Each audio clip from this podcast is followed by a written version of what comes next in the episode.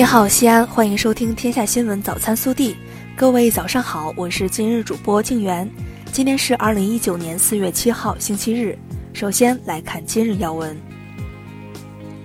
山城物业嘉陵悲泪。四月六号早晨，为迎接在四川凉山州木里县扑救森林大火而牺牲的高级凯烈士回家。陕西略阳县各界干部群众共三千余人，早早来到十天高速略阳出口迎接英雄回家。四月八号上午，略阳县将在县殡仪馆举行高级凯烈士追悼会。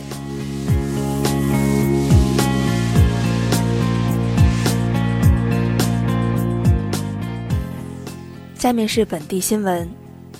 六号，记者从西安市生态环境局了解到，面对今年第四轮西北过境沙尘。我市积极应对沙尘天气影响，全市行动起来，强化落实各项抑尘、防尘、降尘措施，争取沙下夺粮。六号，记者从西安市铁腕治霾工作领导小组办公室获悉，为减少扬沙天气对空气质量的影响，我市将加大扬尘管控力度，重点查处渣土车无证运输、带泥上路、沿途抛洒、冲洗不到位等污染行为。六号，西安北郊凤城五路与太华北路十字西南角路面出现塌陷，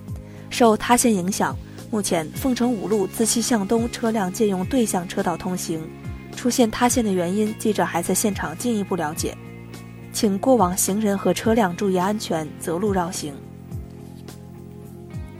六号上午，春武大明宫纸鸢耀长安大明宫国家遗址公园第九届风筝节如期而至。大明宫风筝队携手全国各地民间风筝大咖，齐聚大明宫国家遗址公园御道广场，为广大游客市民带来了一场争奇斗艳的春日盛会。近日，西安市公安局物流基地犯罪侦查支队根据掌握的线索，组织精干警力，经过一周的紧张布控蹲守，成功侦破通过快递渠道寄递海洛因毒品和冰毒的毒品案件各一起，抓获犯罪嫌疑人三人。查获毒品海洛因七千八百九十二点三克，冰毒一千四百三十六点五克。近日，高陵区法院依法对任某某、杜某等十一人涉嫌寻衅滋事罪、故意毁坏财物罪的恶势力犯罪集团案公开宣判，十一名成员均获刑。该案为高陵区自开展扫黑除恶专项斗争以来公开宣判的第一起涉黑涉恶犯罪案件。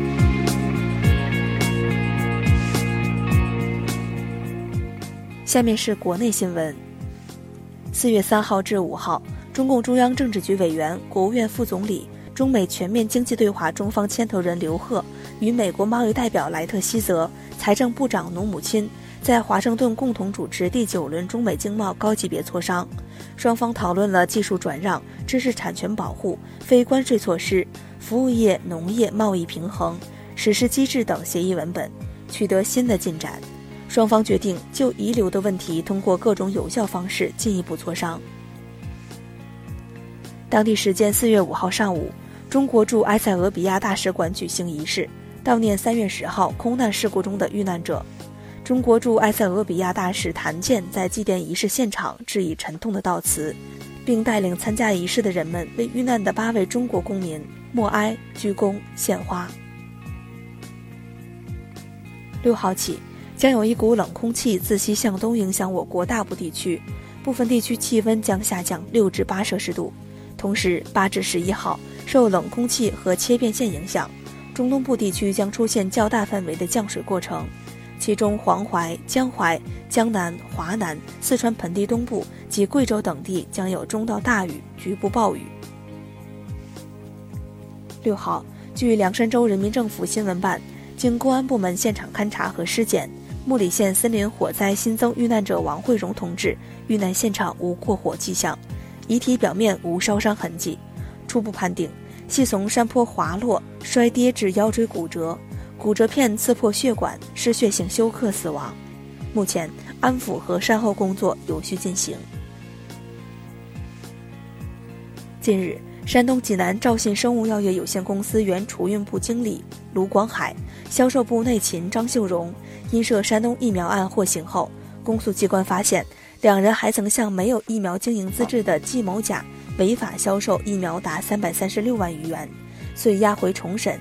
经审理，被告人卢广海犯非法经营罪，与前罪并罚，决定执行有期徒刑八年六个月，并处罚金十万元。被告人张秀荣犯非法经营罪，与前罪并罚，决定执行有期徒刑八年，并处罚金十万元。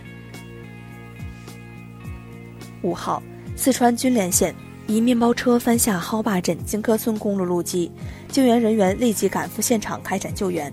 截至中午十二时，六人因抢救无效死亡，另有四人被送医。目前，事故现场勘验、调查取证、善后工作仍在进行中。近日，有媒体报道称，在国家五 A 级旅游景区崂山风景名胜区内，竟散乱分布六万多座坟墓，引发社会舆论关注。六号，青岛市崂山区政府对此回应称，第一时间全面排查落实相关问题，争取到二零二零年底分期分批完成全区散乱坟墓治理迁移任务。据云南景洪市人民政府新闻办六号通报，四月五号晚，景洪市澜沧江边有人放生蛇的消息在网络上传播，引起社会广泛关注。当地公安部门对放生组织者进行询问，并继续搜寻捕捉。初步判断为无毒幼蛇，下一步将依据调查结果对当事人员依法进行处理。二零一七年，女作家林奕涵因为无法脱离多年前被补课老师陈星（本名陈国兴）诱奸的梦魇，引发忧郁症，最终自杀。近日，有网友发现陈星疑似化名陈毅，在福州一非外语学校教授语文课程。六号，福州市教育局工作人员表示。已经注意到网友针对此事的一系列质疑，目前已经展开调查。